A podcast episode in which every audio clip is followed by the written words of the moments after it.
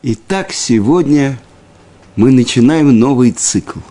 Мы начинаем с вами учить книгу учителя всего еврейского народа, Рабейну Ашера. И на протяжении семи веков Рабейну э, Ашер Рош учит еврейскому закону весь еврейский народ. Мы не можем учить Вавилонский Талмуд без э, Тосфот Рош – без дополнения, объяснения Рабейну Ашера и Писке Руш, то есть э, законы, э, которые выводятся из Талмуда. И вот перед нами э, маленькая книга, маленькая по формату, но великая по своему значению, которую он назвал Орхот Хаим, пути жизни. Э, в нашем издательстве, издательстве Пардес, эта книга вышла совсем недавно, и мы назвали ее «Путеводитель по еврейской этике». Э, я хочу рассказать вам немного про Рабейну Ашера. Рабейну Ашер, он родился в Германии, учился у великого тософиста Марама из Рутенберга. Затем после гонений перебрался с семьей в Испанию, где в то время жизнь, еврейская жизнь была более не менее благополучной, и став раввином столицы королевства Кастилии, города Толедо, он организовал там ешиву, которая привлекла сотни учеников не только из самой Испании, но и со всех уголков Европы, в особенности из Франции, из Прованса и из Германии. И удивление, что там был ученик из далекой России, некий Ашер Барсинай. Но основным предметом изучения в своей Ешиве Рош сделал Вавилонский Талмуд, как это было принято в Ешивах Франции и Германии. Но в Испании до его приезда в эту страну Талмуд изучали сокращенно, в адаптированном виде – в основном по постановлению э, Равицкака Эльфаси Рифа. И вот Рош сделал удивительную вещь. Он э, задумал кодекс, который называется Пискея Рош, законодательные решения Роша. И он задумал еще этот труд в Германии, но осуществил свой замысел в Толедо. Он писал этот свой кодекс на протяжении почти 20 лет на материале уроков, которые он обсуждал э, в Ешиве со своими учениками. При составлении своего кодекса Рош привел лишь те законы, которые остаются актуальными после разрушения храма в нашем изгнании. Но главное, что э, законодательным решением – которые были приведены великими предшественниками Роша Рифом и Рамбамом, он добавил мнение Раши и многочисленных балей Тософот, тософистов Франции и Германии, а также свои собственные законодательные постановления и выводы. И он объединил ашкенадские и сифарские трактовки многих законов. Это задача была по силам именно ему, ведь он был выдающимся знатоком и того, и другого направления традиций. Законодательные решения, приведенные в его кодексе, как правило, подкреплены стройной системой доказательств и подробными указаниями источников. Э, часто он спорит со своими предшественниками – а когда его упрекали, как он может спорить с Рифом или с Рамбомом, он отвечал, кто из мудрецов более велик, чем великий Раши, благословена память праведника. Но его прямые потомки, его внуки, Рабейну Там и Риа Закен во множестве случаев спорят с ним и опровергают его слова. Я хочу вам сказать, что э, книга, составленная его сыном Рабейну Яковом, сыном Роша, которая называется Арбатурим, четыре ряда, приводит сотни постановлений Роша, отца. Как правило, это установление и закон в соответствии с его выводом. Так постановил Рабейну Яков, которого называет Балатурим. И этот свод, эта книга Арбатурим стала основой, на которой составитель Шулхана Руха Равьосиф Каро делает свои выводы.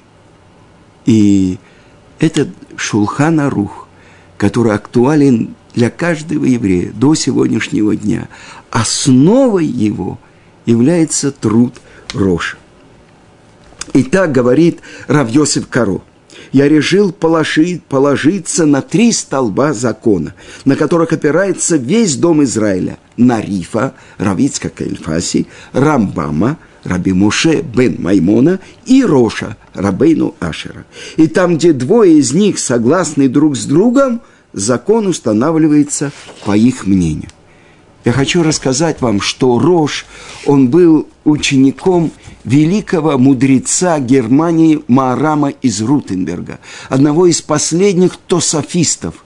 Вы знаете, Талмуд построен так, что сначала с внутренней стороны приводится мнение Равшлома Ицхаки, Раши, который дает простое и ясное объяснение того, о чем говорится в Талмуде. А с внешней стороны это место для Баалей Тосафот. И во многих местах Талмуда э, приводится э, как э, простой язык Тосфот именно высказывание Маарама из Рутенберга. Так вот, Рам из Рутенберг, тогда Германия, это было 300 княжеств, каждый город это было особенное княжество, во главе которой стоял князек, царек.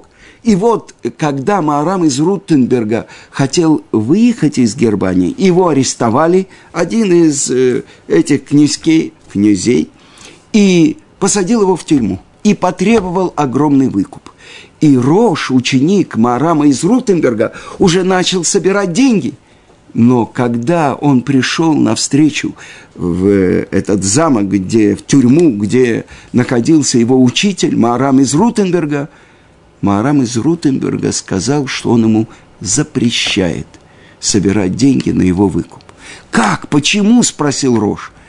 «Потому что если сейчас мы пойдем у них на поводу, и ты соберешь деньги, и меня выкупят, после этого все эти князьки, что они будут делать? Будут арестовывать одного из великих мудрецов евреев и требовать выкуп. И есть разные мнения, но около семи лет в тюрьме находился Маарам из Рутенберг и умер в тюрьме и был похоронен на тюремном кладбище. И только тогда нашелся один богатый еврей, который продал все свое имущество, чтобы выкупить тело Маарама из Рутенберга и похоронил его на кладбище Вермайзе, в Вормсе, на еврейском кладбище. И то, что я слышал от своего учителя Равыцка Казильбера, эту историю, он рассказал, что в ту же ночь, когда произошло перезахоронение – э, Марам из Рутенберга открылся этому еврею. Мне кажется, его звали Александр Дискин. И сказал ему, что у него есть выбор. Он ему очень благодарен за то, что он сделал для него, перезахоронив его.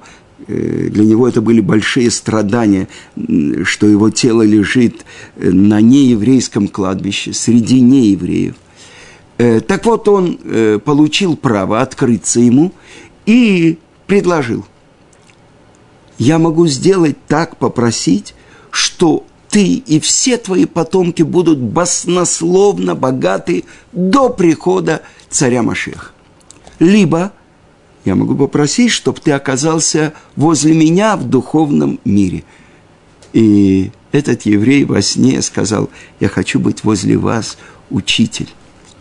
И в ту же, на той же неделе э, у него открылась какая-то мучительная болезнь, и страшных мучениях в течение трех лет он э, страдал а потом был похоронен возле Маораля из, Рут, э, из, извините, Маарама из Рутенберга. И Равыцка, когда рассказывал эту историю, он сказал, я бы выбрал второе. Мы спросили у него, как, деньги? Быть в духовном мире, возле величайшего мудреца еврейского народа, который там в тюрьме написал объяснение на самые тяжелые места Мишнайот в Седере Таарот, и который пожертвовал собой ради еврейского народа, ради мудрецов еврейского народа и деньги. И Равыцкак сказал, вы не понимаете. Деньгами можно сделать столько заповедей. Э, он посвятил свою жизнь тем, что он освобождал агунот, женщин, у которых не было развода, и заложил свою квартиру, и что он только не делал – чтобы спасти еврейский народ от мамзеров. Если женщина не получила гет и вышла замуж за другого, обычно так делали э, женщины, которые приезжали из бывшего Советского Союза, так вот, чтобы не было мамзеров, Равыцкак шел на самопожертвование. Но это отдельный разговор. Итак, эта книга, это энциклопедия Мусара. И Э, с чего же начинается эта книга? Если бы э, спросили нас, с чего надо начинать книгу про то, как человеку нужно исправлять свои дурные качества.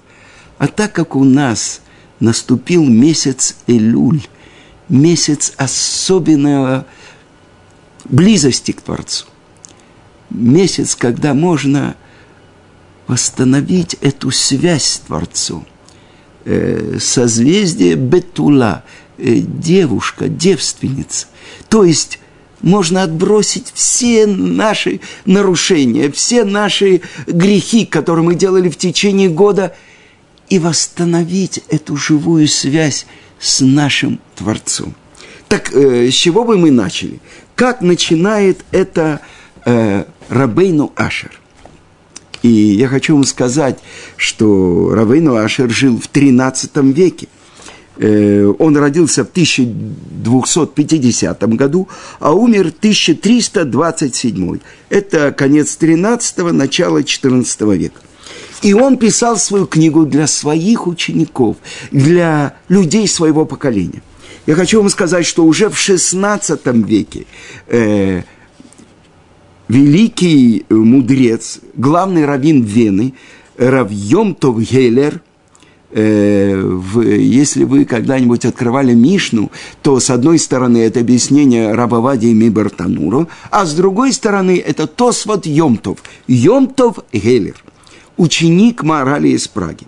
Так вот, что он сделал? Он перевел эту книгу на немецкий идыш – и перед молитвой, он разбил это на семь дней, и перед молитвой это отрывки из этой книги читали, чтобы человек до молитвы собрался и подумал, как ему исправить свои дурные качества.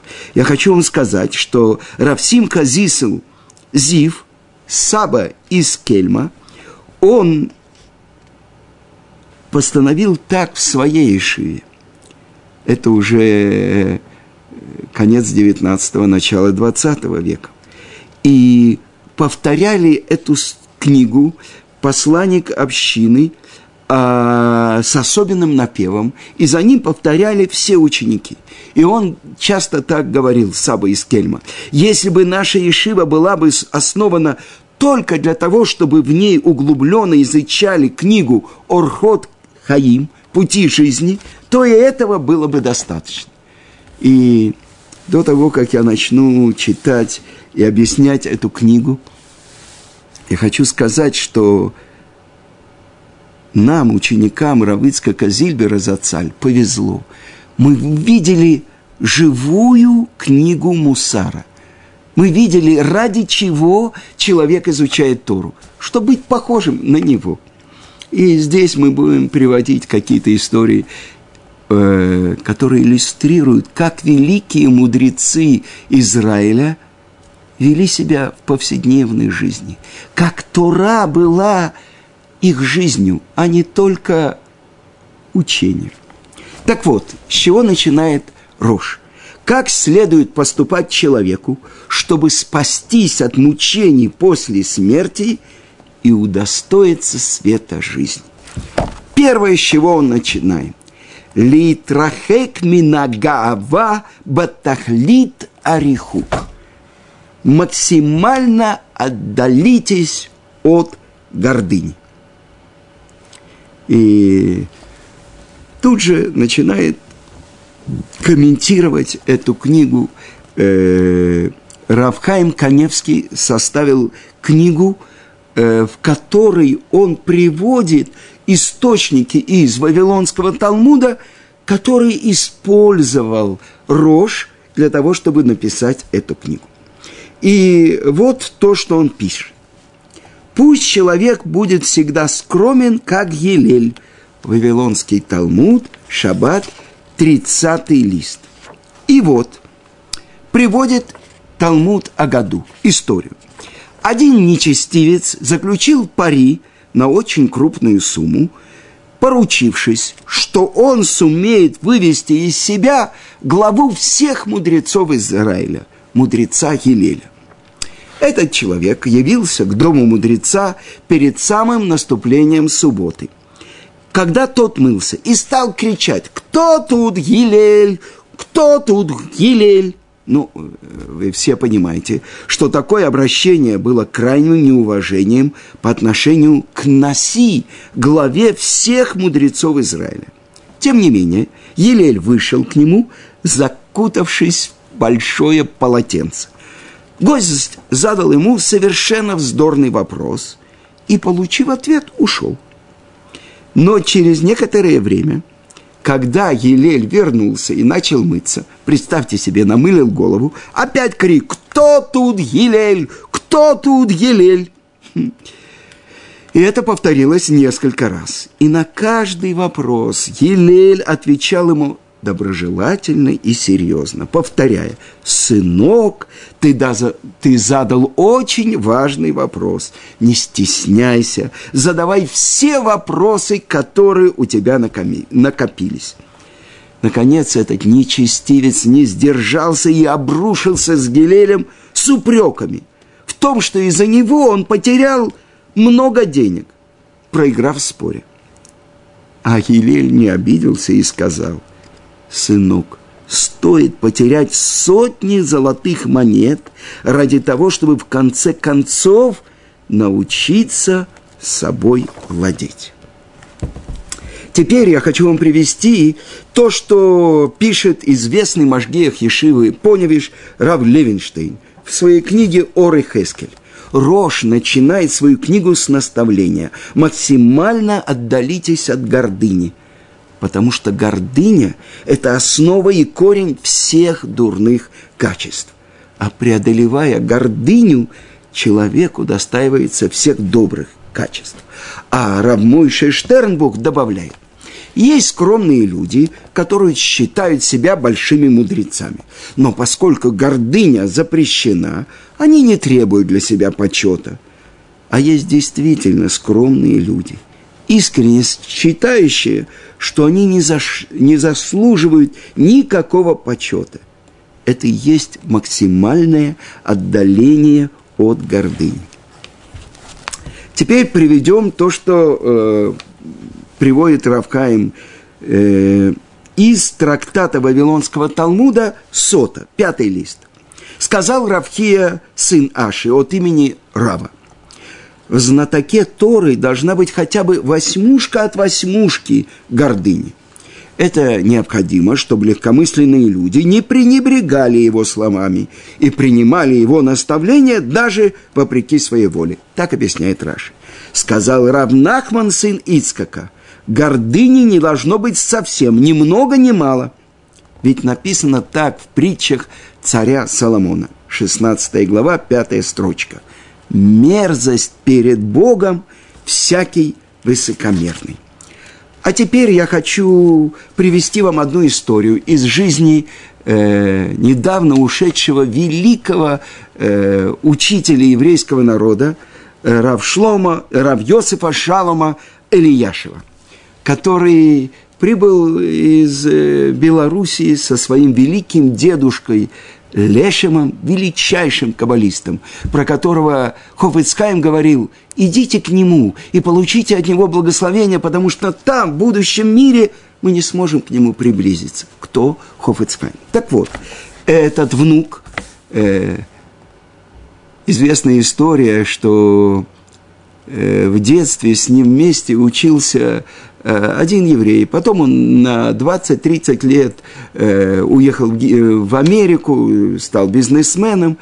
И вот он вернулся и спросил, вот там, в той такой-то Ешиве, э, Бейт-Мидраше сидел вот такой э, Йосиф Шалом. Вы не знаете, где, что с ним? А, Ильяшев, идемте на том же месте, в том же, э, с тем же стендером, только с другим, может быть, э, томом Талмуда. Он сидел и учил Тору. Так вот, я хочу рассказать, как эти величайшие учителя еврейского народа вели себя э, э с евреями. Рав Йосиф Шалом Ильяшев с юности завел себе правило – ложиться спать в половине двенадцатого и вставать в два часа ночи, а затем до рассвета учить Талмуд – а потом идти молиться. Его домочадцы старались оберегать его сон, что в это время его никто не беспокоил. Однажды, около часа ночи, э, в дверь квартиры раба Ильяшева постучали. Домочадцы проснулись, но дверь решили не открывать. Стук продолжился. Раб Ильяшев сам встал с кровати, омыл руки, оделся и открыл дверь. Несомненно, речь идет о спасении жизни, спросил он своего ночного посетителя. Да, да, да, у меня к вам вопрос жизни и смерти, подтвердил тот, входя в кабинет Равина. Ну, садитесь, пожалуйста, говорите. Успокоил его Рав Ильяшев. «У меня вопрос, как назвать сына?» Сказал ночной гость. «Какое имя вы посоветовали бы мне ему дать?» «Ну, наверное, у него есть споры с женой по поводу имени новорожденного. И тогда для него это действительно вопрос жизни и смерти, подумал Рав Ильяш. И задал встречный вопрос. Какие у вас варианты? Обсуждение заняло около получаса. И Рав Ильяшев вынес решение. Счастливый и довольный отец поблагодарил Равина – и Рав Ильяшев проводил его, а затем вернулся в свой кабинет, чтобы начать учебу. Спать он уже не пошел. Но через 15 минут вновь раздался стук в дверь. На пороге стоял все тот же еврей. Рав, извините, а если жена родит дочку, какое имя вы посоветовали бы дать ей? Ну, это меняет полностью дело – необходимо рассмотреть варианты, ответил Раф. Пожалуйста, проходите. И еще добрые полчаса Равин и его гость обсуждали подходящее имя для дочери. А теперь я не могу удержаться и не рассказать вам. Я в течение последних пяти лет э, приезжал в Киев, там у меня оказалось много друзей, и давал уроки – и вот э, один э, молодой человек, который когда-то учился в Иерусалиме, э, в центре Гутника, э, которые открыли для молодых евреев из Советского Союза, это центр э, хасидов Хабада, и там студентов приучали не только изучать Тору, исполнять заповедь, но и приближать к Торе других выходцев из стран безверия. И это то, что рассказывал мне выпускник э, этого центра в Киеве. И вот вечером как-то, после занятий, один молодой студент, может быть, он учился полгода или год, он не увидел недалеко от э, своего центра, а этот центр находится недалеко от Иерусалимского рынка Махане Иуда. На остановке автобуса он увидел какого-то пожилого еврея, потертом пиджачке и летней синтетической шляпе, интуиция подсказала ему, что перед ним выходец из бывшего Советского Союза. «Простите», — обратился он к пожилому человеку, — «вы говорите по-русски?» Да-да, ответил приветливо этот старик. Очень хорошо. А может быть, у вас есть немного свободного времени для меня? Э, пожалуйста, конечно. Тогда давайте зайдем вот здесь недалеко, в одно место, и я поучу с вами недельную главу Торы, но не просто, а с комментариями выдающегося мудреца Рава Шлома Ицкаки. Вы знаете, кто это? Вы слышали о нем? Да-да, я о нем слышал. Его называют также Раши. Он жил во Франции 800 лет назад. Это вам будет очень интересно. И когда после полутора часового занятия, довольный с тобой, собой студент, проводил любознательного старичка, к нему подошел руководитель курса и спросил, о чем он так долго беседовал с раввином Ицкаком Зильбером. «Что? Это тот самый Рав Ицкак Зильбер?»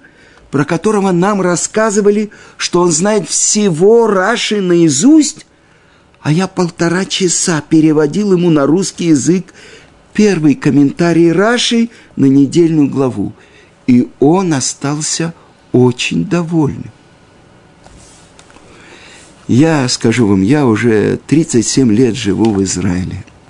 Больше 30 лет я стараюсь учить Тору, и уже много лет я ее преподаю – и в Москве, в Ешеве Турат Хаим, и в Израиле. Я не знаю ни одного равина нашего поколения, который мог бы выдержать, ну, полчаса, даже 20 минут, полтора часа слышать, как этот молодой человек переводит, может быть, не всегда точно, с иврита на русский, то, что Равицка каждое слово Раши знал наизусть. Как-то один ученик рассказал, что Равицкак, он разрешил, чтобы его проверили на иглу. То есть втыкали э, иглу в комментарии Раши и спрашивали, а что написано на такой-то странице? А что написано? И он знал это просто наизусть. Выдержать такое. Это то, что написано у Роша. Максимально отдалитесь от гордыни. Я не могу удержаться и не процитировать вам то, что происходило в нашей московской Ешиве Торат Хаим. Э, много выпускников ее находится в Израиле, уже многие стали главами колелей, раввинами городов.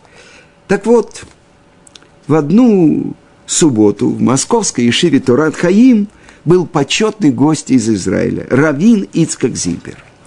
И вот в конце субботней трапезы глава Ишивы Рамойша Лебель решил поручить произнесение Беркат Амазон, благословения после еды, одному из учеников, который прибыл из Тбилиси, и сейчас он тоже руководит э, своей общиной в городе Офаким, Ицкак Ильяша. Ильяш. Ну, Ицкак, благословляй, сказал э, Роша Ишива, обращаясь к юноше. И вдруг своему изумлению он услышал, как Рав Ицкак Зильбер начал благословлять. И хотя к таким уважаемым людям, как он, обращаются обычно э, словами «наш учитель», «наш наставник», Рав Ицкак принял это обращение по имени на свой счет. Вы понимаете, это то, что Равмойша Штернбух вначале говорит. Есть люди, которые работают, чтобы быть скромными. А есть действительно скромные люди, которые искренне считают, что не, заш... не заслуживают никакого почета. Максимально отдались от гордыни. Это то, что мы видели у нашего учителя Рава Ицкака. Мы пришли в этот мир, чтобы учиться. И так мы начали изучать книгу учителя всего еврейского народа, Роша. Только тот, кто сам идет по путям жизни, он может научить других. И это наш учитель Рабейну Ашер, и это его книга «Пути жизни».